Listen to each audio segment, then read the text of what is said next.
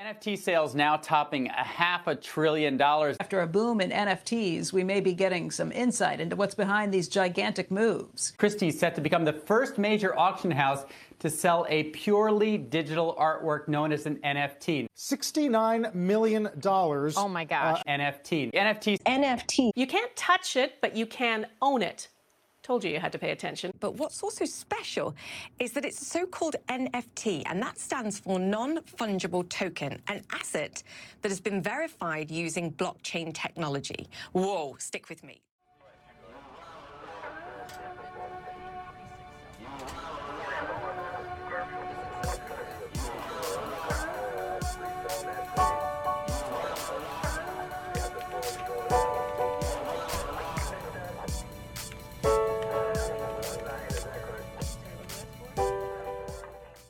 Hallo und herzlich willkommen zu einer Sonderfolge von The Tokenized Podcast. Heute zum Thema Non-Fungible Token. Ich bin Leopold Fischer-Brandis von Equal Equity. Ich freue mich, ab dieser Folge Maxim Zöllner-Kollnoff als meinen Co-Host mit an meiner Seite zu haben. Für weitere Informationen zu Equal Equity und zum Thema Tokenisierung ist unsere Webseite www.equal-equity.com und unser Twitter-Account at equity-equal wie gewohnt die beste Anlaufstelle. Heute ist unser allererster Podcast-Gast aus der allerersten Folge der ersten Staffel zu Gast. Benjamin Schellinger von der Projektgruppe Wirtschaftsinformatik des Fraunhofer FITS im äh, Blockchain Lab und er promoviert an der Uni Bayreuth. Hallo Benny. Hi Leo und hi Maxim. Danke, dass ihr mich wieder eingeladen habt. Was haben wir in dieser Folge eigentlich vor? Äh, wir freuen uns sehr, dass der Benny wieder da ist. Er war, wie gesagt, schon mal in der ersten Staffel der ersten Folge unser allererster Gast. In der Zwischenzeit ist wieder einiges angefallen und wir haben reichlich, worüber wir reden können. In dieser Folge geht es jetzt vor allem um die NFTs und den Hype, der darüber entstanden ist in den vergangenen Monaten. Seit Ende des Jahres 2020 steigt die mediale Berichterstattung zu dem Thema immer weiter und wir dachten uns, wir machen mal eine Sonderfolge, wo wir uns genauer anschauen, was ist eigentlich ein NFT, was ist der Mehrwert davon, warum gehen die momentan anscheinend so durch die Decke. Wie ist da eigentlich die technische Umsetzung dahinter? Was sind vielleicht ähnliche Tokenarten, ähm, die damit zu tun haben? Und wie sieht das Ganze eigentlich in der Praxis aus? Vielleicht kurz zu dir, Benny. Äh, gibt es was Neues bei dir? Ja, also seit dem letzten Mal hat sich tatsächlich nicht so viel getan. Äh, das liegt natürlich auch hauptsächlich an der Corona-Situation.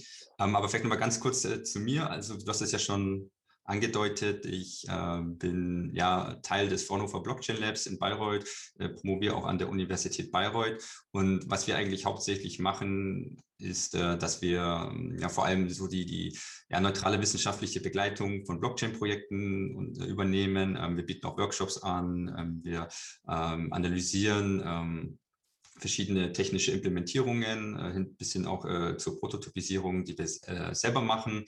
Und äh, teilweise ähm, übernehmen wir auch die rechtliche Betrachtung und auch die Geschäftsmodellentwicklung, alles, was um das Thema ähm, Blockchain ähm, sich handelt. Also wir sind auch in verschiedenen Bereichen tätig, äh, sei es in E-Government, in der Mobilität und Logistik. Großes Thema ist vor allem Blockchain und Datenschutz. Ähm, da nutzen wir dann auch neue Konzepte wie Self-Sovereign Identities, also ein dezentrales Identitätsmanagement, als auch äh, Zero-Knowledge Proofs, die wir teilweise auch schon in den Projekten, in denen wir tätig sind, äh, implementieren. Also wir sind da ziemlich state of the art, was das Ganze angeht. Vielleicht noch dahingehend, ähm, weil ich gemeint habe, ja, äh, Mobilität und Logistik, ähm, wir sind auch in der Energiewirtschaft äh, sehr stark äh, vertreten und natürlich auch in den Veröffentlichungen, also im wissenschaftlichen Bereich. Also wir machen nicht nur Projekte, sondern äh, versuchen auch äh, unser Wissen, was wir oder die Erkenntnisse aus den Projekten auch in, in die Forschung mit äh, einfließen zu lassen, in die neuen Kenntnisse, aber auch das Ganze wiederum in die Lehre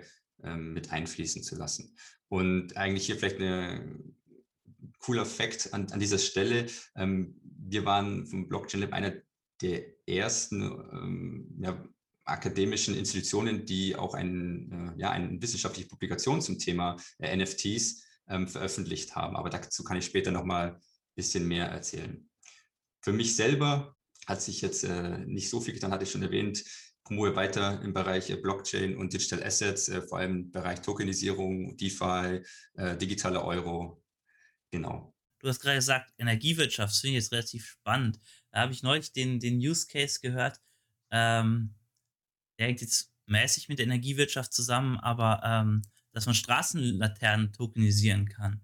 Weißt du dazu mehr? Ich habe davon auch mal äh, gehört und mit einem äh, Kollegen, äh, hier Grüße an Jonas Groß, ähm, darüber diskutiert. Das ist eigentlich ganz spannend, dass ich ähm, in, ja, in, in Laternen investieren kann. Genau, ich habe das nur neulich einfach so aufgeschnappt und ich glaube, dass das könnte was sein, was sich vielleicht irgendwann mal umsetzt. Public Infrastructure quasi zu finanzieren durch, durch eine Tokenisierung, finde ich ein sehr, sehr spannendes Projekt. Gerade vielleicht auch für Gemeinden, wo einfach weniger los ist, wo, wo man vielleicht nicht so viel Geld zur Verfügung hat, wenn man keine so starke Industrie in der Gemeinde hat. Da bietet sich sowas vielleicht doch an, so ja die Bürger dann irgendwie daran partizipieren zu lassen. Genau, ähm, ich finde das ein super spannendes Feld. Also dieses ganze Thema Infrastruktur, dort ist das ja angesprochen. Das ist ja eine sehr exklusive Assetklasse. Ich kann da ein bisschen aus meiner Erfahrung berichten, als ich bei einem Asset Manager ähm, gearbeitet hatte, die genau in, genau in dem Bereich, also ich war da im Private Equity und Infrastructure Abteilung und ja, da haben wir genau in solche Assets investiert und diese Anlageklasse war natürlich jetzt nur zugänglich für ja, institutionelle Investoren. Und äh, wir haben da in Autobahnen, in Brücken, in Parkhäuser irgendwo in Amerika investiert und da ist es dann, oder auch Park, äh, äh Park, äh, Parkautomaten investiert. Und da ist es dann nicht weit entfernt, wenn man den Sprung dann irgendwie zu, ähm, ja, irgendwie so Laternen oder sowas äh, schafft. Und auch hier insbesondere den Kleinanleger auch die Möglichkeit bietet, in diese doch sehr exklusive Assetklasse ähm, ja, mit äh, teilhaben zu lassen. Wir reden ja im, im The Tokenized Podcast um das Thema Tokenisierung. Jetzt ist in letzter Zeit sehr medienwirksam immer die Non-Fungible Token im Gespräch, ähm, kurz NFT. Da gab es jetzt einen großen Case, das war Max Winkelmann in, in der Kunstwelt, der quasi über Nacht zum drittteuersten lebenden Künstler der Welt geworden ist und seine Collage als NFT für 69 Millionen Dollar verkauft hat. An euch beide die Frage, wie könnt ihr euch dieses plötzliche Potenzial an NFT erklären? Apropos exklusive Wertanlagen oder Wertgegenstände, wir kamen gerade darauf zu sprechen. Dieser Hype, den wir momentan erleben zu den NFTs, sogenannten Non-Fungible Tokens, der wird ja momentan extrem vom Kunstmarkt getrieben. Vor allem von dem Markt für digitale Kunst, irgendwie Kunst, die im Internet vertrieben ähm, präsentiert wird. Und das, äh, du sprachst es gerade an, den Fall Max Winkelmann, ähm, einer, der, glaube ich, seit den Ende der Nullerjahre jeden Tag ein Bild oder ein Kunstwerk online gestellt hat und lange Zeit einfach das Problem hatte, dass er ähm, diese Kunst einfach nicht monetarisieren kann, konnte, weil naja, die Distributionswege im Internet relativ urheberfeindlich sind, ähm, könnte man sagen. Und äh, glaube ich, da ein großes Problem herrscht, wie man diese Kunst, die ja dann jeder zugänglich ist, jeder kann sie anschauen, jeder kann sie theoretisch auch copy und pasten, wie er dem vielleicht das Element der Einzigartigkeit verleihen kann.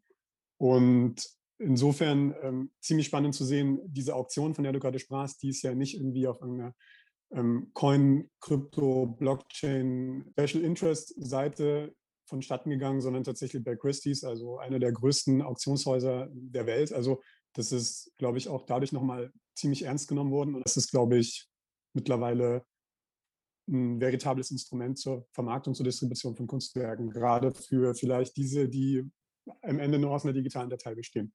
NFT, ähm, ich glaube, wir werden gleich sehr froh sein, dass wir die Expertise heute da haben.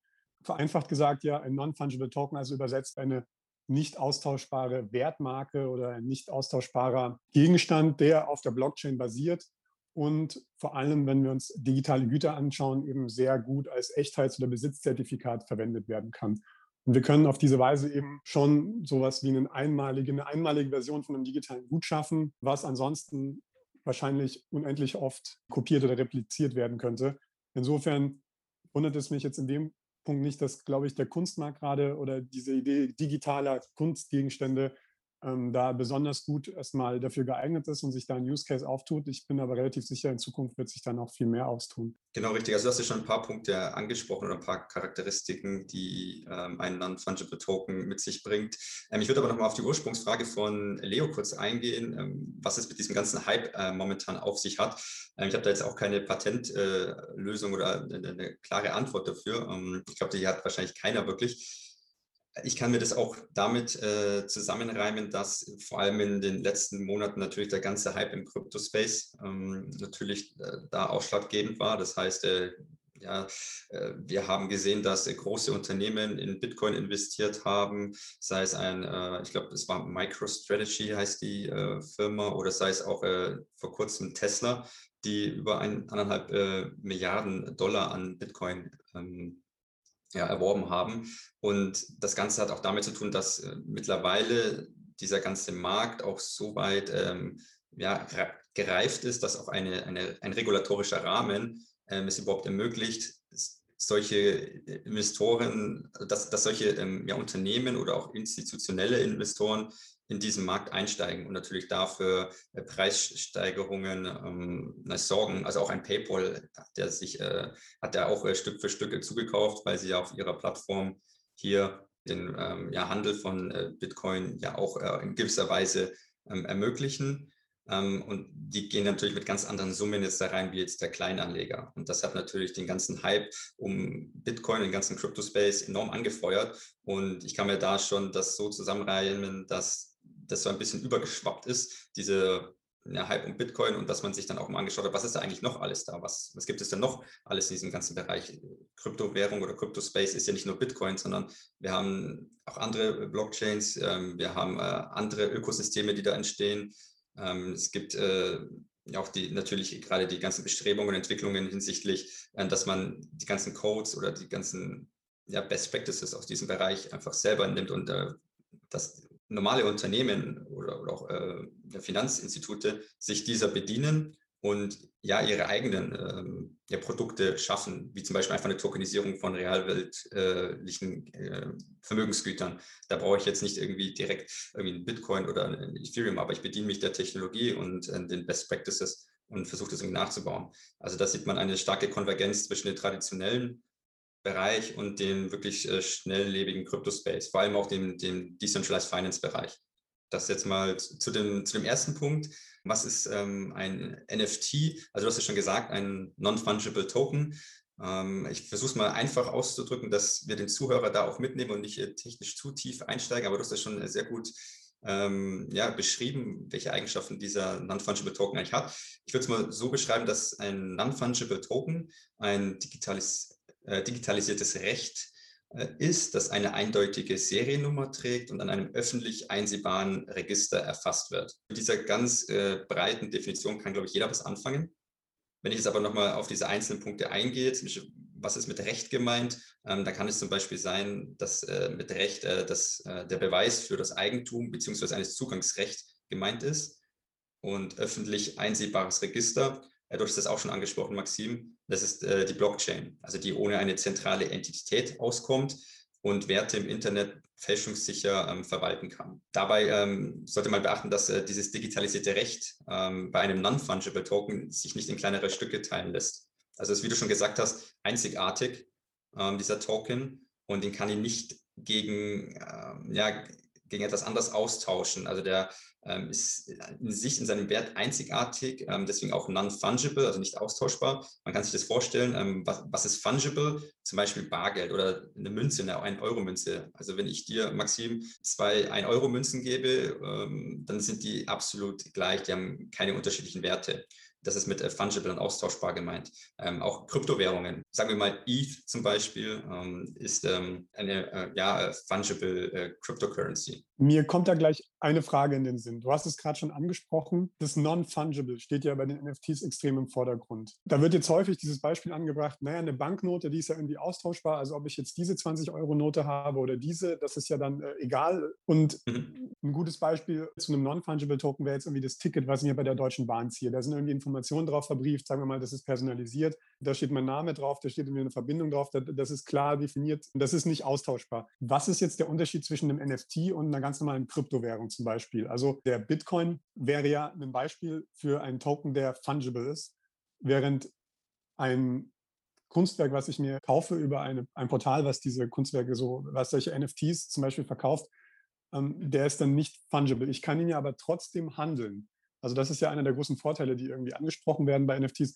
Ich kann sie auch auf einem Sekundärmarkt wieder einem Sekundärmarkt zuführen. Ich kann da, wenn sie an Wertgewinn, sogar einen Gewinn machen, verkaufen. Ich kann sie auch zu einem niedrigeren Kurs wieder verkaufen. Also wo ist da genau jetzt der, der entscheidende Unterschied zwischen einer Kryptowährung und einem NFT zum Beispiel? Ja, du hattest es teilweise schon äh, selber äh, angesprochen gehabt. Also bei dem NFT habe ich wirklich ähm, eine, eine Einzigartigkeit. Also ich habe wirklich etwas Personalisiertes. Ich habe eine eindeutige ID, ähm, auf die, ich, äh, die dadurch äh, referenziert wird. Also ich habe wirklich einen Identifier der diesen Token einzigartig macht. Also ich würde auch dann gleich nochmal in diese, das Technische ähm, eintauchen, wie das dann Ganze auch funktioniert mit Smart Contracts etc.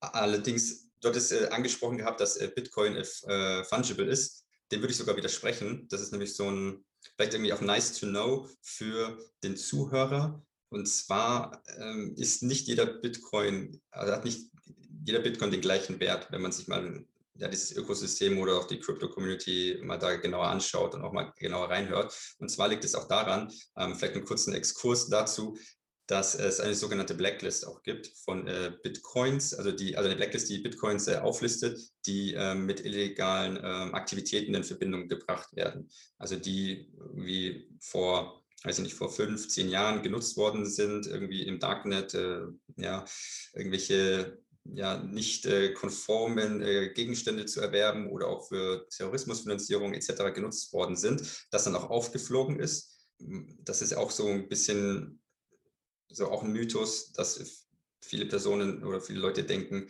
dass äh, Bitcoin komplett anonym ist, aber die ist nicht anonym, sondern es ist nur pseudo-anonym. Also ich kann das äh, schon ähm, herausfinden, vor allem wenn ich irgendwo mal äh, eingecheckt bin bei einer, äh, bei einer äh, Börse etc., ähm, KYC gemacht habe, dann lässt sich das schon zurückverfolgen oder über die IP-Adresse, wenn ich irgendwo ähm, registriert worden bin.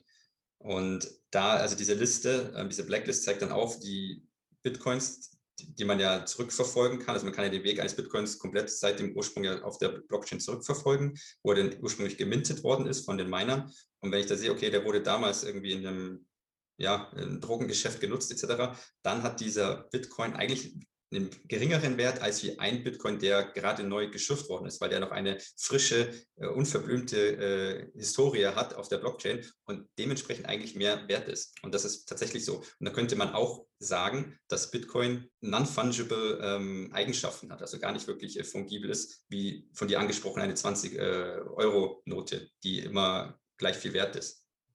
Wobei ihm diese non-fungible Eigenschaft jetzt im Nachhinein zugeschrieben wird und nicht a priori sozusagen im Prinzip festgelegt ist. Eine Frage, die mir jetzt noch aufkommt, äh, nach dem, was du gerade erklärt hast, das ist das digital verbriefte Recht, sagtest du ja, der, der NFT. Wie, wie wasserfest ist denn so ein Recht momentan? Ähm, du sprachst ja auch von einem gewissen institutionellen Rahmen, der schon geschaffen wurde. Wie, wie wasserfest ist denn sowas momentan, sagen wir mal, weltweit betrachtet? Also wie durchsetzungsstark ist so ein Recht jetzt zum Beispiel in verschiedenen Ländern oder in verschiedenen Rechtsräumen momentan? Das ist eine spannende Frage. Also NFTs äh, sind nach, ähm, nach dem Kreditwesengesetz keine äh, Rechnungseinheiten. Und auch die individuelle Ausgestaltung von den Non-Fungible Tokens verhindert äh, da eine Nutzung der äh, Rechnungseinheit äh, in Austauschverhältnissen. Und die, diese NFTs ähm, ja, repräsentieren ja eigentlich nur einen, ja, ein Eigentumsrecht an, an einem äh, wertvollen Gegenstand, können aber dann aber auch als Anlagezweck dienen. Und da kann es natürlich sein, dass, äh, dass da eine aufsichtsrechtliche Einordnung als Vermögensanlage nach dem Vermögensanlagegesetz äh, denkbar ist. Ähm, aber das ist noch nicht komplett ausdefiniert.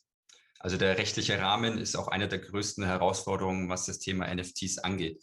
Und in diesem ganzen Zuge ähm, gibt es eigentlich auch einen super spannenden Artikel von ähm, Dr. Finlow Bates, also der ist Unternehmer, promovierter Mathematiker.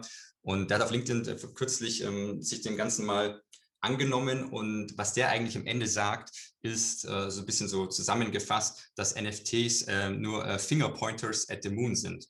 Also das heißt, man kauft nicht den Mond äh, selber, sondern eigentlich nur den Finger, der darauf zeigt.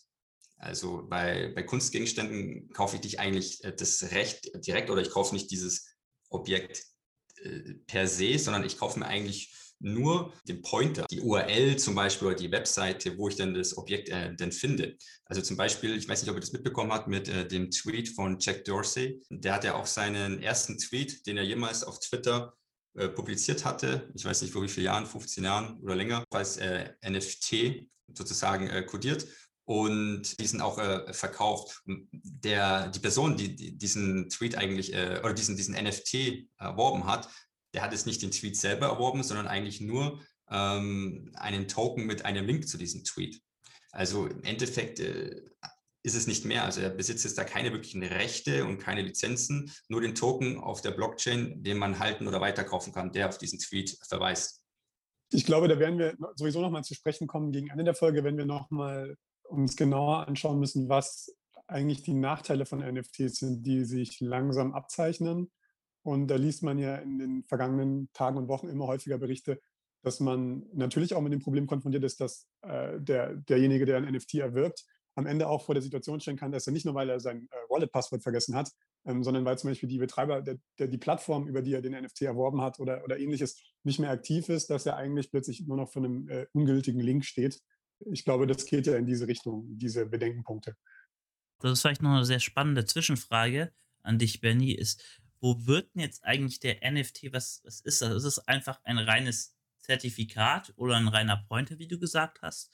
Oder wird tatsächlich die Bilddatei oder die, das Audiodatei oder was auch immer man quasi in diesem NFT hinterlegen würde, was wird da tatsächlich, wo, wo wird das hinterlegt? Wird das auf der Blockchain hinterlegt? Ist es dann in der Ethereum-Blockchain eingebunden oder ist das wirklich nur ein Pointer und die, die tatsächliche Ressource dahinter liegt auf irgendeinem Webserver? Ja, das kommt, kommt darauf an. Also, das ist eine gute Frage. Also, ich hatte das ja eben schon mit diesem Tweet angedeutet. Also, ich ja, ähm, tokenisiere jetzt nicht den Tweet selber und dann bin, wenn ich diesen NFT habe, bin ich der Einzige, der äh, den, äh, über diesen Tweet verfügen kann und keiner kann ihn mehr sehen. Nee, also ich äh, verweise ja eigentlich nur, also ich habe den Verweis oder diese, diesen Pointer auf diese Adresse, dass ich der, der rechtsmäßige Eigentümer dieses äh, der Pointers bin, ob das jetzt irgendwie auch gegenüber eines äh, der, der, bestehenden rechtlichen Rahmen oder einer, in einer Jurisdiktion irgendwie äh, haltbar vor Gericht ist, das äh, kann ich jetzt an diesem, diesem Stadium gar nicht äh, beurteilen, da bin ich einfach zu wenig drin, äh, was das ganze äh, Rechtliche angeht. Ähm, aber dasselbe ist zum Beispiel auch, wenn ich, es gab, glaube ich, auch den Fall, dass ich glaube, die NBA ihre besten äh, Momente aus den letzten Jahren mhm. ja, tokenisiert hat, als NFT verkauft hat, es da einen Eigentümer gibt. Aber trotzdem gibt es dieses YouTube-Video, das jeder anschauen kann, wo diese Momente, also die besten Moments der, NBA ähm, gezeigt werden, ähm, jedem und nicht nur diesem Käufer exklusiv zur Verfügung stehen. Der hat zwar die offiziell die Rechte dran und vielleicht steht auch sein Name in dem äh, Video irgendwo unten, dass er der rechtsmäßige Eigentümer ist, aber trotzdem ist es äh, jedem äh, zugänglich und jeder könnte eigentlich dieses Video nutzen, je nachdem oder irgendwo verlinken. Es gibt natürlich auch die Möglichkeit, dass ich direkt im digitalen Kontext oder in der digitalen Welt ähm, Dinge tokenisiere. Ähm, das sind dann zum Beispiel, ähm, dort ist es vorhin angesprochen, ein Bahnticket, also spezielle Zugangsrechte, also personalisierte äh, Tickets. Man kann das Ganze sich auch vorstellen, dass man äh, Veranstaltungstickets personalisieren kann, ähm, die dann nur noch im digitalen Raum existieren und gar nicht im physischen Welt. Und da ähm, habe ich dann ja wirklich tatsächlich, kann ich dann äh, beweisen, ähm, über die Blockchain und den Smart Contract, dass ich dann da auch der rechtsmäßige Eigentümer bin, dass ich den, den Zugang habe zu diesem äh, Ticket. Das gleiche ist mit diesen Sammelkarten, die du gemeint hattest. Also das ist nicht so, dass ich jetzt diese physischen äh, Sammelkarten habe von irgendwelchen Fußballspielern, Formel 1-Fahrern, äh, anderen US-Sportlern etc. und die dann irgendwie äh, abfotografiere und dann auf die Blockchain bringe, sondern ich ja, minte die direkt über die, über die Blockchain.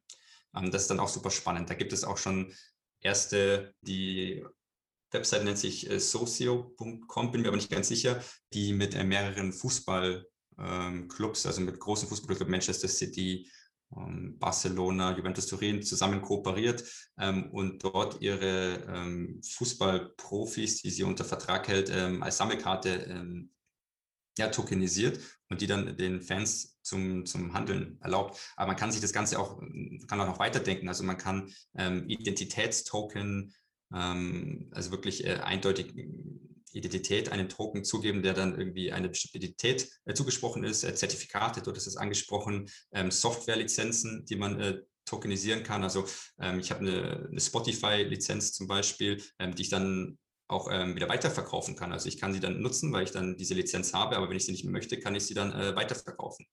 Also das, da gibt es dann wirklich wahnsinnig viele verschiedene Use Cases. Ob ich jetzt ein real dastehendes Haus tokenisiere oder die Fotodatei eines Kunstwerks, es ist in jedem Fall ein NFT. Könnte man das so sagen? Ja, genau. Also es ist, ähm, also ein NFT ist, ist ein Non-Fungible Token. Also ich habe, hatte ja äh, eingehend, also versucht mal so ein bisschen zu definieren. Ähm, ja, das ist dann egal, ob das sich jetzt, äh, was, sie, was eigentlich am Ende tokenisiert worden ist, ist, wenn es einzigartig ist und es kein zweites gibt, also irgendwie ein, ein Kunstgemälde, das vielleicht nur einmal existiert hat oder ähm, ein bestimmtes Gebäude durch seine Eigenschaften, das ja nur so einmal existiert, dann ist es natürlich non-fungible, weil es kein zweites äh, Objekt gibt, das die ganz gleichen Eigenschaften ähm, irgendwie vereint oder beinhaltet. Dazu vielleicht ist auch ganz spannend, ich glaube, diese Kategorierung in NFT und ja, normale Token quasi, in Fungible Token, das sind ja auch quasi zwei Extreme. Es gibt ja auch dieses, diesen Zwischenweg dazwischen, dass ich eine, eine kleine Gruppe an Token erschaffe, die an sich untereinander fungible sind, aber halt nicht einem Coin gleichzusetzen sind. Das heißt, ich kann ja gerade auch bei den Anteilen von, von, einem, von einer Immobilie, wie du es gerade angesprochen hast, kann ich die Anteile einer Immobilie untereinander komplett fungible machen. Das heißt, es spielt keine Rolle, welchen Anteil ich davon halte, solange ich einen Token davon halte. Aber das Ganze ist natürlich sehr wohl von einer anderen Immobilie zu unterscheiden. Ähm, das heißt, da ist so eine Non-Fungibility in quasi außerhalb dieser Token-Gruppe schon gegeben, aber innerhalb der Gruppe sind sie quasi fungible. Ich glaube, das ist sehr wichtig, so diese Kategorisierung rauszustellen. Ja, genau richtig, Leo. Also es gibt auch ein hybrides, hybrides Modell zwischen non-fungible und fungible Token. Dort ist es gerade angesprochen an dem Beispiel der Immobilien. Und das ist perfekt erklärt, dass ich ähm, hier verschiedene Klassen schaffen kann und innerhalb dieser, also verschiedene Token-Klassen, also die Klassen untereinander, also wenn ich eine Klasse A habe, eine Klasse B habe, die sind äh, non-fungible, also die unterscheiden sich, aber innerhalb dieser Klasse sind alle Token. Also hier kann ich diesen, diese Klasse an sich in kleinere Stücke runterbrechen, also in Token, und die sind komplett fungible. Das heißt, die sind komplett austauschbar miteinander und die haben alle denselben Wert. Also die haben nicht äh, keinen äh, unterschiedlichen Wert innerhalb dieser Klasse. Allerdings, wenn ich diese eine Klasse mit dieser anderen Klasse vergleiche, du hast mit Immobilien das ähm, vorgeschlagen, ähm, klar sind sie auf jeden Fall, haben die Unterschiede und sie haben dort natürlich einen unterschiedlichen Wert. Ein anderes Beispiel, wie man sich das hier vorstellen kann, ist zum Beispiel bei Aktien. Ähm, bei, zum Beispiel auch bei, bei jungen Unternehmen, ähm, vor allem beim Crowdfunding-Equity-Bereich, ähm, gibt es die Möglichkeit, die ersten Anteile über verschiedene Tranchen aus, äh, zu, zu emittieren. Und da kann man jetzt über, also technisch gesehen wäre das Ganze dann ermöglicht, indem ich äh, die Metadaten in dem Smart Contract einfach äh, anpasse und einfach hier angebe, dass ich verschiedene Tranchen habe. Ich habe eine Tranche A, eine Tranche B, eine Tranche C oder Tranche 1, 2, 3, je nachdem. Und in der ersten Tranche, also zum Beispiel in den ersten drei Monaten, ähm, wird maximal zum Beispiel 20 Prozent ähm, der, des Unternehmenswerts ähm, ähm, verkauft. Und äh, nicht nur als ein ganzes Stück, also das 20% Chunk-Stück, sondern ähm, als äh, Token. Also die, die, die, zum Beispiel werden da irgendwie 100.000 Token, die alle denselben Wert haben, alle 1 Euro. Ähm, und das wären dann äh, 100.000 äh, Euro insgesamt und die entsprechen dann 20 Prozent. Und diese Token in dieser ersten äh, Tranche werden dann komplett äh, miteinander austauschbar. Die haben alle den gleichen Wert. Wenn ich jetzt aber in der nächsten Tranche nochmal weitere 50 Prozent ausschütte der, der Aktien, die dann erworben werden können, haben die einen anderen Wert. Also das, die werden dann, also die hätten eine andere Eigenschaft. Das heißt, dass äh, zwar diese in, in, der zweiten Tranche die Tokens untereinander auch wieder komplett austauschbar sind, aber sich unterscheiden von den Tokens der ersten Tranche. Und da hätte ich dann auch wieder übergreifend äh, zwei äh, unterschiedliche ähm, ja, non-fungible Tokens, also einmal die Tokens äh, Tranche A und Tranche B. Wobei eigentlich im Gesamtkontext habe ich ja nur dieses eine Unternehmen, das äh, Token ähm, ausgibt. Und hier habe ich genau so eine hybride Möglichkeit geschaffen, dass ich hier sowohl äh, Fungible Tokens, also die normalen klassischen Tokens, die komplett austauschbar sind, ähm, als auch diese Non-Fungible Tokens zu, ähm, zu repräsentieren. Das erinnert jetzt natürlich sehr stark an die verschiedenen Aktienarten, die es ja sonst auch in Unternehmen gibt. Du sagst, du Exakt. hast. Genau. Das kann man auch machen. Also es gibt zum Beispiel in Amerika gibt es da auch die Möglichkeit, irgendwie ähm, verschiedene Aktienarten, also Class A, Class B, Class C. Das wäre dann in Deutschland irgendwie so ja, Vorzugsaktien, Stammaktien. Das könnte man dann auch unterscheiden. Das könnte man ganz einfach in einem Smart Contract über Metadaten äh, kennzeichnen. Und die hätten dann auch einen unterschiedlichen Wert. Und so habe ich dann so eine, eine Kombination zwischen Fungible und Non-Fungible Token. Also das Beste aus beiden Welten. Jetzt haben wir schon einiges über NFTs besprochen, was sie eigentlich charakterisiert, was ein NFT ist. Ich glaube, das ist mittlerweile ganz gut deutlich geworden. Die entscheidende Frage, die wir, glaube ich, jetzt in diesem Podcast noch unbedingt beantworten müssen, ist ja die Frage, wie entsteht eigentlich ein NFT? Wie wird eine, wir hatten es angesprochen, digitale Datei zu einem NFT, was sich auf einem Marketplace handeln kann? Vielleicht hören uns auch einige Künstler zu, die Festplatten voll mit digitalen Dateien haben die sie unbedingt nicht nur auf Instagram hochladen wollen, sondern vielleicht auch irgendwie monetarisieren wollen. Vielleicht hören uns auch Musiker zu, die traditionelle Distributionswege umgehen wollen. NFTs bieten dafür grundsätzlich die Möglichkeit. Also nochmal, wie wird ein NFT geboren? Sehr gute Frage und auch eine, eine sehr essentielle Frage. Also im Kern, also man muss da, ich hole da ein bisschen aus, also wir haben ja verschiedene Blockchains, die auch verschiedene Möglichkeiten bieten. Also wenn ich mir die Bitcoin-Blockchain anschaue, dann ist sie eigentlich sehr ähm, einfach gestrickt. Ich kann da Transaktionen mit abwickeln und das war's. Mit der Ethereum-Blockchain kann ich ähm, ja auch Programmlogik abbilden. Also schon etwas eine, eine Weiterentwicklung der, der Bitcoin-Blockchain. Und hier habe ich dann die Möglichkeiten, unter anderem dezentrale äh, Anwendungen zu entwickeln. Ich habe die Möglichkeit, dezentrale autonome Organisationen ähm, zu entwickeln. Aber ich habe auch die Möglichkeit, digitale äh, Tokens on top of der Ethereum-Blockchain zu, zu kreieren. Und hier ähm, kommt dann auch dieses Buzzword äh, Smart Contract zum, äh, zum Vorschein. Und zwar gibt, äh, ist ein Smart Contract nichts anderes wie ein kleines Computerprogramm, ähm, der einen bestimmten Code ausführt, wenn eine bestimmte Bedingung gegeben ist. Und diesen Computer, dieses Computerprogramm kann ich ähm, designen, wie ich möchte. Also ich kann eigentlich alles an Code abbilden, äh, wie ich möchte. Der wird dann vom ganzen Netzwerk äh, ausgeführt und dann auch sozusagen äh, auf der Blockchain ähm, ähm, gespeichert, dass der Code auch dort ähm, hinterlegt ist. Hier gibt es ähm, jetzt verschiedene ähm, Standards, die sich schon durchgesetzt haben. Da gibt es ähm, natürlich ähm, für diesen Fungible Token gibt es immer diesen ERC20 Interface Standard, also eigentlich ein Template, das vorgegeben ist. Das äh, kopiere ich mir und da kann ich mir dann meinen eigenen Token ziemlich schnell äh, selber basteln. Und für einen Non-Fungible Token gibt es natürlich auch äh, oder haben sich mittlerweile auch schon äh, Standards in, ähm, ja, äh, etabliert, dass beispielsweise dieser ERC 721 Standard, aber da gibt es noch weitere. Und mit diesem Standard kann ich äh, super easy äh, einen äh, ja, Non-Fungible Token zum Beispiel erstellen. Und was dieser Smart Contract dann macht, ähm, ist nichts anderes. Also diese, es ist kein, äh, kein Vertrag im rechtlichen Sinne, aber es ist einfach dieses diese Stück Code, ähm, den kann ich dann äh, Metadaten hinzufügen, ähm, also irgendwelche essentiellen Daten über das Asset oder dieses Objekt an sich und über, das, äh, über die Informationen, wer eigentlich äh, der Eigentümer an dem Token ist. Das kann ich alles festhalten. Und zusätzlich kann ich ähm, diesem Smart Contract auch Funktionen mitgeben, die es erlauben, dass ich diesen Token weiter transferieren kann.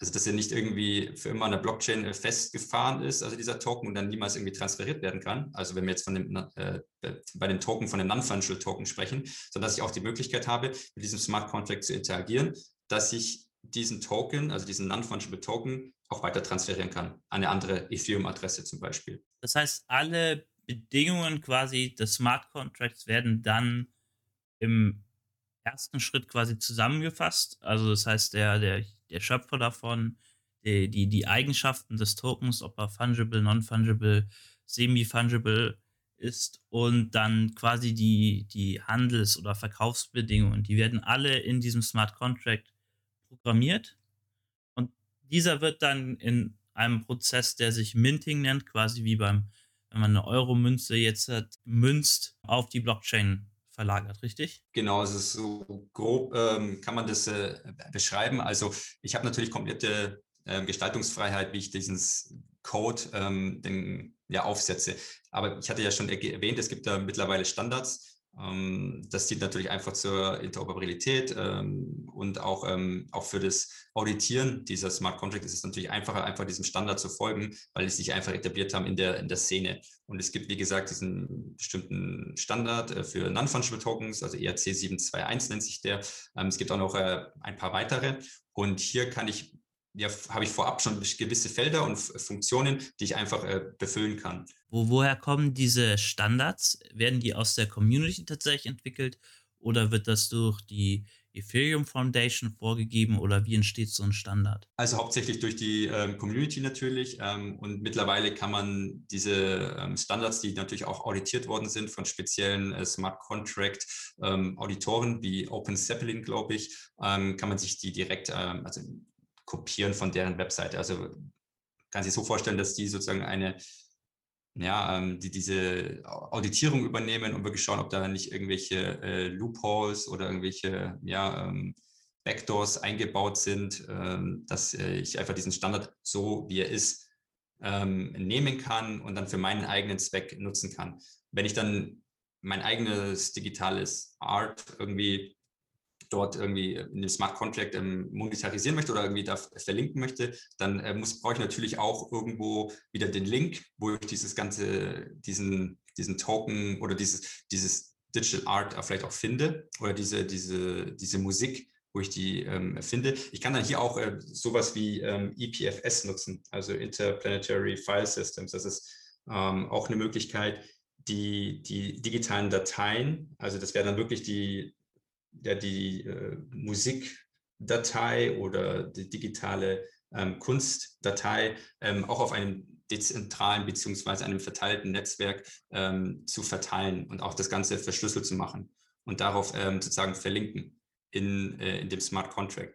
Und was ich dann mache, ist, dass ich natürlich dann die Funktion, also normalerweise ist die Funktion auch vorgegeben, dass ich ähm, diesen Token transferieren kann. Es gibt dann irgendwie auch am Anfang vielleicht auch einen Smart Contract der Eigentümer und zu Beginn ist auch der Smart Contract äh, oder ist dieser Token natürlich dem äh, Emittenten des äh, digitalen Kunstgegenstandes äh, zugeordnet. Da gibt er dann auch seine ähm, Ethereum-Adresse ähm, mit ein und ähm, deployt diesen Smart Contract. Das heißt, er ähm, schickt eine Transaktion in das Netzwerk, das diesen, dass er diesen Smart Contract auf die Blockchain äh, integrieren möchte und dass dieser auch ausgeführt ist. Und der wird dann von den Minern im Netzwerk, also in dem Fall äh, der Ethereum-Blockchain, ähm, überprüft und dann mit in die Blockchain aufgenommen und jeder ähm, Netzwerkknoten, der eine volle Kopie dieser Ethereum-Blockchain besitzt, äh, aktualisiert dann auch seine äh, Blockchain, nimmt sich den neuen Block hinzu und in diesem Block wäre dann zum Beispiel dieser, dieser neue Smart Contract äh, mit dabei und führt diesen dann auch aus.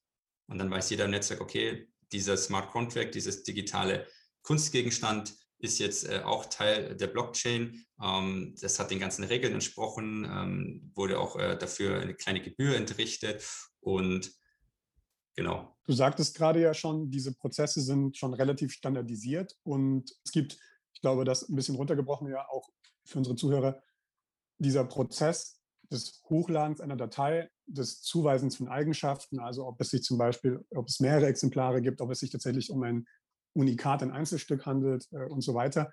Das sind ja auch Prozesse, die man mittlerweile über bestimmte NFT-Marktplätze, da gibt es mittlerweile den einen oder anderen Akteur, der sich da heraustut, vornehmen lassen kann. Also Plattformen, Webseiten letztlich, die diese Dienstleistung anbieten. Jetzt gibt es aber noch ein ziemlich interessantes Phänomen dabei. Und zwar äh, vielleicht die Entwarnung an unsere Zuhörer, das ist nicht der Moment im Podcast, wo wir Benny als Experten nicht Gerhard Schröder ersetzen. Um dieses NFT auf die Blockchain aufzusetzen, brauche ich Gas oder muss ich Gas bezahlen? Ähm, vielleicht können wir auf diesen Punkt nochmal eingehen. Ich fand den relativ spannend bei der Recherche und vielleicht nicht auf den ersten Moment ganz verständlich. Ja, du, du Maxim, sprichst einen wirklich super spannenden Punkt an, der auch so gerade ein bisschen das Bottleneck darstellt in der Ethereum-Blockchain und zwar Gas. Ähm, Gas ist nichts anderes als die Einheit, die ich bezahlen muss für ähm, Transaktionen im Ethereum-Netzwerk. Also ich hatte vorhin erläutert, dass wir uns, also fast alle Non-Fungible Tokens werden auf der Ethereum-Blockchain ähm, gemintet und äh, es passieren ja nicht in diesem Non-Fungible Token-Universum ähm, passieren dann natürlich auch noch äh, andere Sachen als auf der Ethereum-Blockchain. Also ich habe auch noch das normale DeFi-Ökosystem, ich habe normale Ethereum-Transaktionen, es gibt äh, Bestrebungen, weitere dezentrale Anwendungen, Decentralized Gaming etc. Es gibt ganz viele ähm, ja, Entwicklungen auf der Ethereum-Blockchain und das bedeutet natürlich auch, dass da ganz viel Traffic auf der Blockchain ist und es nur eine gewisse Anzahl an Transaktionen in einem Block äh, schaffen kann. Und jedes Mal, wenn ich natürlich mit der Blockchain interagiere, das ist dann zumindest fällt dann Gas an. Also ich muss dann eine Gebühr zahlen, wenn ich ähm, irgendwas verändern möchte auf der Blockchain. Wenn ich jetzt zum Beispiel nur was äh, einsehen möchte auf der Blockchain, also irgendwie eine Information mir holen möchte, zahle ich dafür keine Transaktionsgebühr. Möchte ich aber einen Smart Contract deployen, also irgendwie eine neue Anwendung, einen neuen Token, ähm, eine dezentrale Organisation, was auch immer, muss ich dafür ähm, eine Gebühr entrichten. Oder wenn ich alleine nur ähm, meine ETH oder meinen digitalen Token irgendwie zum Beispiel im DeFi-Netzwerk über Uniswap oder SushiSwap etc. Ähm, tauschen möchte, habe ich jedes Mal das Problem, dass ich eine, eine Gebühr zahlen muss. Und da sich momentan so viel Traffic auf der äh, Blockchain befindet, erhöht das natürlich auch die, ähm, die, die Gebühr an sich. Also man muss sich das so vorstellen, dass Gas an sich ist immer vorgegeben. Das ist diese Einheit, die ich zahlen muss, um diesen Smart Contract äh, auszuführen. Und das ist immer in dem Smart Contract vorgegeben. Das ändert sich nicht, weil der Smart Contract sich auch nicht ändern lässt. Ähm, das dient dazu, dass ähm, es gewisse Rechenoperationen be ähm, bedingt, um diesen Smart Contract auszuführen und der verbraucht so und so viel Gas. Das ist festgeschrieben. Da gibt es auch feste Tabellen im Internet. Allerdings, wie kann das dann sein, dass die Gebühren sich dann irgendwie dynamisch ändern? Das liegt daran, dass ich dieses Gas in ETH bezahle. Und wenn natürlich der ETH-Preis steigt, weil irgendwie jeder ETH braucht, um überhaupt eine Transaktion durchzuführen, ist es natürlich klar, dass die Transaktionsgebühr auch in die Höhe schießen. Haben wir neulich auch festgestellt. Ähm, wir wollten tatsächlich einen NFT erstellen und haben festgestellt, dass es ja zurzeit aufgrund des hohen äh, ETH-Prices gar nicht so gar nicht so günstig ist, aktuell einen NFT zu erstellen. Also es kostet schon so um die 100 bis 120 Euro aktuell, einfach weil sich dieser Preis über das letzte Jahr ja verfünfzehnfacht hat von, von IFA. Ja, absolut. Also ich, vielleicht auch nochmal für den, für den Zuhörer, der jetzt ähm, noch ein bisschen Probleme hat, das Ganze zu verstehen. Also ich könnte hier noch die Analogie treffen, dass man Gas, also Gas, das ich äh, bezahlen muss, äh, dass diese Einheit ist, könnte man äh, gleichsetzen wie zum Beispiel, wenn ich jetzt mein, beim Auto zur Tankstelle fahre und äh, tanken gehe. Dann kann man das äh, so ähm, sich vorstellen, dass Gas sozusagen die Litereinheit ist. Also ich zahle äh, Liter oder ich zahle Gas und das Ganze wird in Euro bepreist. Also ich zahle ein Liter und dafür zahle ich 1,45 Euro zum Beispiel, wenn ich irgendwie super tanke. In diesem Beispiel wäre dann Euro sozusagen äh, ETH und äh, das Gas das Liter. Also so kann ich mir das äh, vorstellen, was hier eigentlich äh, genau passiert. Das Problem ist, dass sich die äh, bei der Ethereum-Blockchain, dass sich pro Block, der ähm, die gewissen Transaktionen auch validiert ähm, von den Minern, dass es da eine Maximalgrenze gibt. Ich weiß gar nicht, wie viel da aktuell reinpassen, ob das irgendwie 1000 sind oder unter 1000. Ähm, ich meine sogar unter 1000 Transaktionen pro Block ähm, werden da ähm, sozusagen validiert. Allerdings habe ich im Gegensatz zu Bitcoin habe ich hier eine ganz andere ähm, äh, ja, Frequenz, wie die Block Blöcke hier validiert werden. Und zwar, ich meine, alle 10 bis 15 Sekunden. Also ich habe eine ganz andere, ähm, ganz anderen Takt der Blockchain. Also es geht dann wirklich viel schneller, wie die Blöcke hier ähm, validiert werden. Allerdings, wenn ich natürlich ganz viele Transaktionen habe, ähm, weil jeder irgendwie in diesen Kryptomarkt einsteigen möchte, ähm, Krypto kaufen möchte und dann auch Transaktionen durchführt und ich brauche immer ETH, also egal welche äh, Interaktion ich mit einem Smart Contract oder irgendeine Anwendung alleine schon äh, machen möchte, auch in dem ganzen DeFi-Netzwerk, wenn ich irgendwie ein Compound Finance nutzen möchte, wenn ich ein MakerDAO nutzen möchte, wenn ich irgendwie auch jetzt ein NFT ähm, erstellen möchte oder einen Smart Contract deployen möchte, ähm, brauche ich ETH immer um dieses Gas zu bezahlen.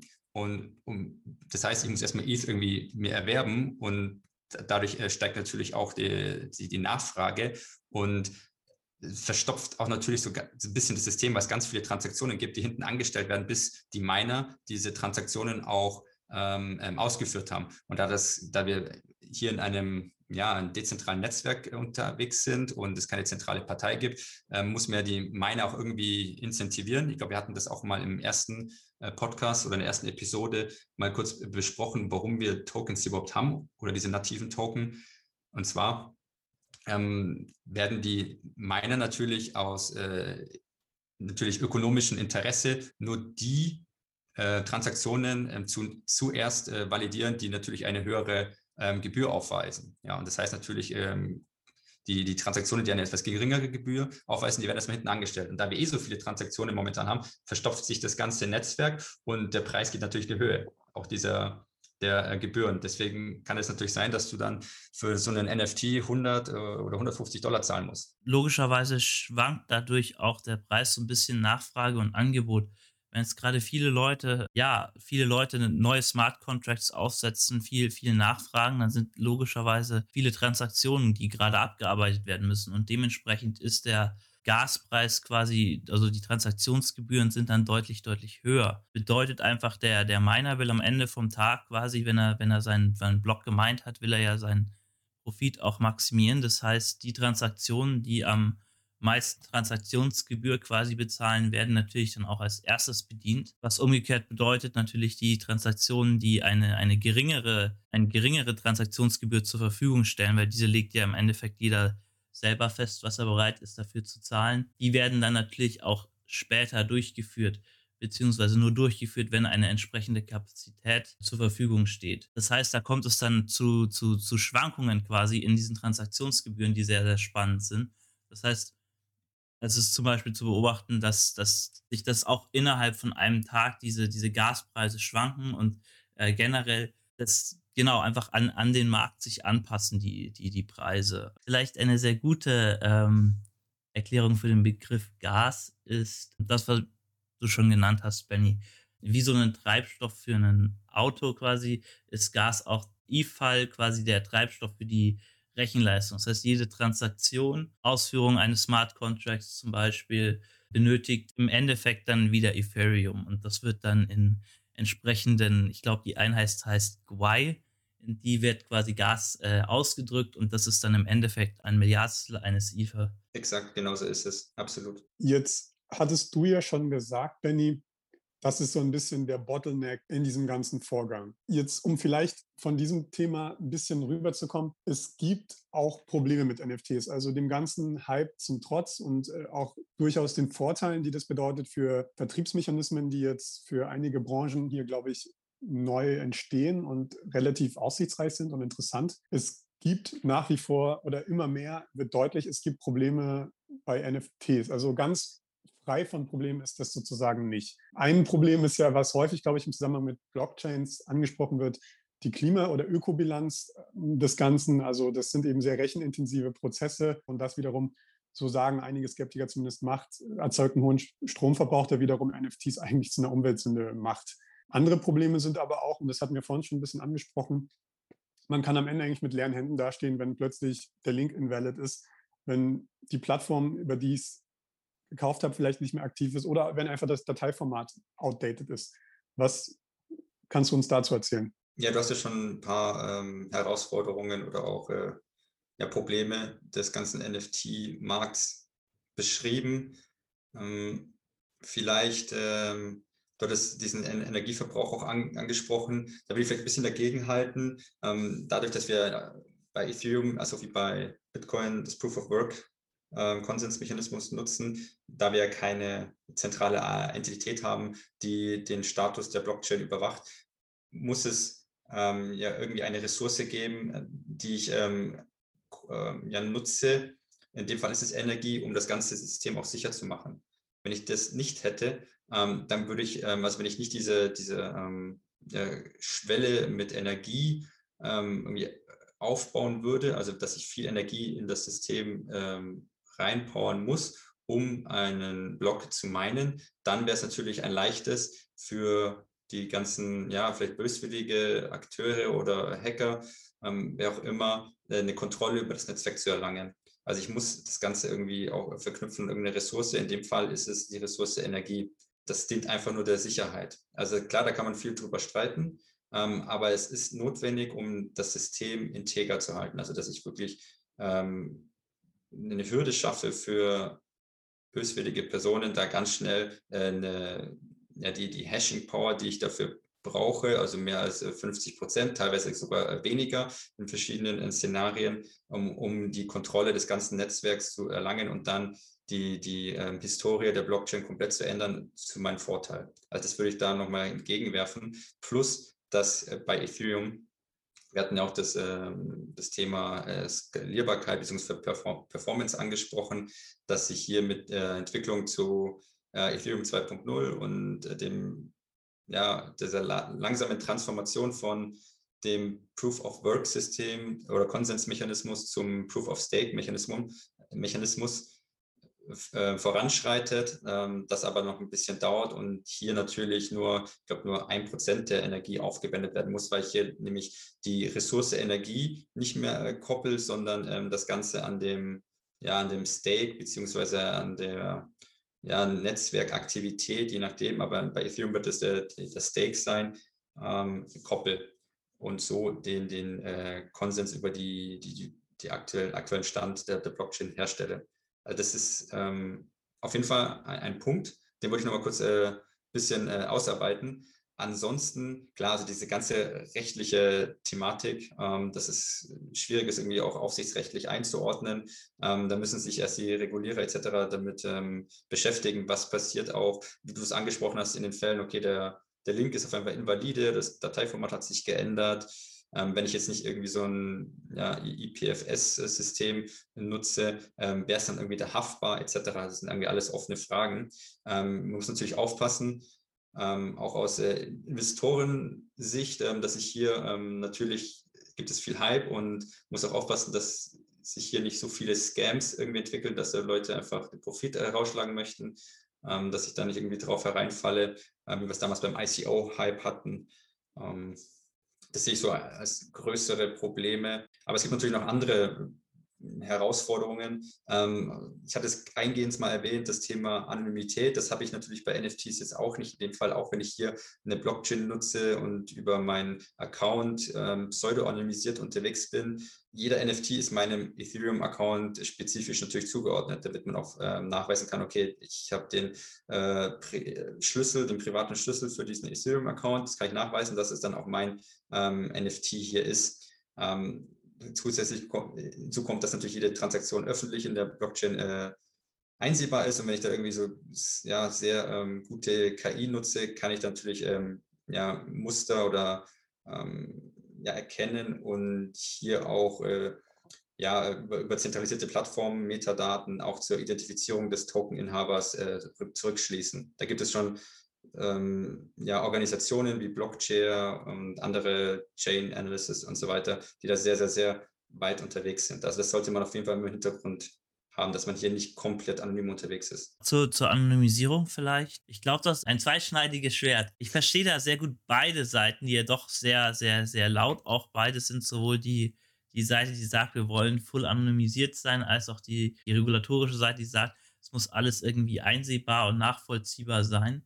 Ich glaube, dass es auch sehr wichtig ist. Auf der einen Seite die Anonymität in der Chain, dass das gegeben ist, dass man quasi nicht äh, jeder komplett alle Transaktionen von allen nachvollziehen kann, weil ich glaube, das führt dann sehr, sehr schnell zu, zu Datenmissbrauch. Aber auf der anderen Seite ist natürlich schon irgendwie gerade in so einem soliden Rechtssystem, wie wir es hier in Deutschland haben, sehr wichtig, dass man generell nachvollziehen kann für eine einzelne Person, was die an für Assets hält, wenn das zum Beispiel eine, eine Behörde machen muss oder etwas beschlagnahmt werden soll. Da gibt es ja verschiedene Gründe, warum den Staat das interessieren könnte, was jemand für Assets hält. Und ich glaube, diese Möglichkeit muss eben auch gegeben sein. Ja, absolut. Also es ist natürlich, äh, gibt es zwei Interessensgruppen. Einmal die natürlich die Regulierer, die, ähm, die natürlich äh, da auch äh, schauen wollen, dass alles natürlich nach den Vorgaben verläuft. Und natürlich auf der anderen Seite habe ich äh, natürlich als Investor natürlich Interesse daran, dass es eigentlich schon anonym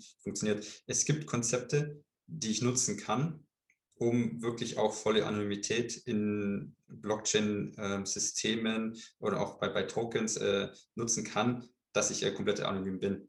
Das gibt es schon. Und da gibt es auch schon ja, also nicht nur irgendwie Konzepte, sondern ähm, ich glaube, Loopring ist es, SSEC und so weiter, die auch auf der Ethereum-Blockchain sozusagen off-chain das Ganze über Zero Knowledge Proofs abbilden, dass ich hier Transaktionen weitestgehend anonym abwickeln kann und dass dann nur ähm, auf der Blockchain dann die Statusveränderungen äh, aggregiert zwischen verschiedenen Teilnehmern ähm, ja, publiziert wird. Also es gibt da schon verschiedene Ansätze und vielleicht auch irgendwie wie bei Monero oder Zcash, die ja auch dann diese verschiedenen Konzepte nutzen, ähm, dass man auch Regulatorik und Privacy komplett vereinen kann. Und das ist eigentlich ein ganz spannender Punkt, weil wir uns auch da uns im Fraunhofer Blockchain Lab intensiv mit dieser Thematik ähm, auseinandersetzen, unter anderem auch mit einem dezentralen Identitätsmanagement, dass das Ganze auch verknüpft wird, dass man auch wirklich nachweisen kann, ich habe diese Identität ähm, und ähm, aber auch mit Zero Knowledge Proofs zum Beispiel oder Merkle Proof, das sind dann spezielle Konzepte, kryptografische Konzepte, die ich dann nutzen kann, dass ich nur Teile ähm, eigentlich ähm, beweise oder teilweise auch nur ähm, bestimmte Attribute freigebe und nicht irgendwie komplett meine, meine ähm, ja, Anonymität irgendwie aufdecken muss oder meine Identität äh, komplett aufdecken muss. Also da gibt es schon Konzepte und ich glaube, das ist eigentlich ganz spannend. Da könnte man bestimmt eine eigene Folge draus machen hinsichtlich äh, Privacy in Tokens etc. Mir sind vielleicht, bevor wir zum letzten Teil des Podcasts übergehen, zwei Anmerkungen wichtig in diesem Zusammenhang. Ähm, der Tokenist Podcast ist explizit keine Anlageberatung. Das heißt, äh, wir wollen vor allem unseren Beitrag dazu leisten, die ganzen Informationen, die momentan herumschwirren, zu sammeln. Ähm, gerade durch so einen Hype wie zuletzt um die NFTs, äh, sowas fördert ja letztlich auch immer unlautere Absichten mit zutage. Insofern rufen wir zur Neugier auf, auf jeden Fall, aber auch zu kritischer Distanz und äh, gesunden Menschenverstand. Noch eine zweite Anmerkung, alle Links zu irgendwelchen Zeitungsartikeln, Papern oder Videos, die wir in diesem Podcast angemerkt haben, werden wir natürlich in die Shownotes packen und sind da auch dann nochmal für die Zuhörer zum Abruf bereit.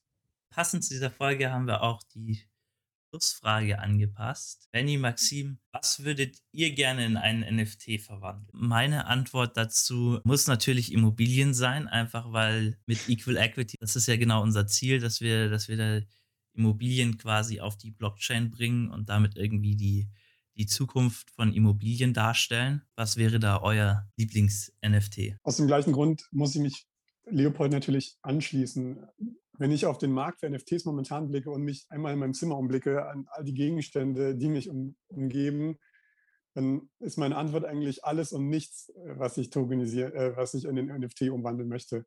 Also tief in einem schlummert natürlich immer die Hoffnung, dass man vielleicht doch so ein großer Künstler ist, wie man immer geglaubt hat. Und wenn man einfach mal die ganzen Festplatten und, und Speicherkarten durchschüttelt, dass da noch ein paar Sachen rauskommen, die man vielleicht als, als, als Kunsttoken herausbringen könnte und äh, die dann reißenden Absatz finden. Insofern ich glaube, alles und nichts ist da die, die, die, die Antwort momentan bei mir. Ich glaube, da ist viel Potenzial momentan im Markt und ich glaube, da wird sich noch einiges raussondieren. Und es scheint ja so zu sein, dass einige Branchen gerade feststellen, dass das tatsächlich veritable Mechanismen sind zur Monetarisierung von Content sind, die momentan oder bisher nicht zur Verfügung standen. Ja, absolut. Also ich tue mir auch noch ein bisschen schwer, muss ich ehrlich sagen. Ähm, es gibt so viele spannende ja, ähm, Möglichkeiten, die, die ich hier tokenisieren kann oder als Non-Fungible Token dann auch abbilden kann. Was ich spannend finde, ist natürlich der ganze Forschungsbereich. Ähm, da könnte man natürlich auch sich überlegen, hier die Forschungsergebnisse, die natürlich auch sehr einzigartig sind, zu tokenisieren und auch nachzuweisen, dass ähm, die Person, die zuerst diese Ergebnisse auch äh, veröffentlicht hat, dann auch äh, ja, äh, nachweisbar ist und man auch dann hier den jeweiligen Forscher auch ähm, ja, nicht nur respektiert, aber dann sozusagen in, in, dem, in dem Netzwerk oder in der Forschungsdomäne dann beweisen kann, dass ich einer der Ersten war, die hier diese Forschungsergebnisse repräsentiert haben. Sehr, sehr spannend. Ich glaube, in diesem Zusammenhang bleibt uns nur dir zu danken, dass du heute wieder einmal in der zweiten Staffel auch des The Tokenized Podcast unser Gast warst. Vielen Dank auch von meiner Seite, dass du uns heute wieder deine Expertise geliehen hast. War schön, dass du vorbeigeschaut hast. Ja, vielen, vielen Dank, Leo und Maxim, für die Einladung. Hat wieder super viel Spaß gemacht und ich freue mich schon auf die nächsten Episoden. Weitere Folgen des The Tokenized Podcast könnt ihr auf Spotify finden oder überall, wo es sonst Podcasts gibt. Und für weitere Informationen zu Equal Equity und zum Thema Tokenisierung ist unsere Webseite sehr ans Herz zu legen www.equal-equity.com oder auch auf unserem Twitter-Account at equity-equal sowie neuerdings auch auf Instagram sowie Facebook. Könnt ihr uns natürlich auch kontaktieren, wenn ihr Vorschläge, Fragen habt oder auch sonst mit uns in Kontakt kommen wollt.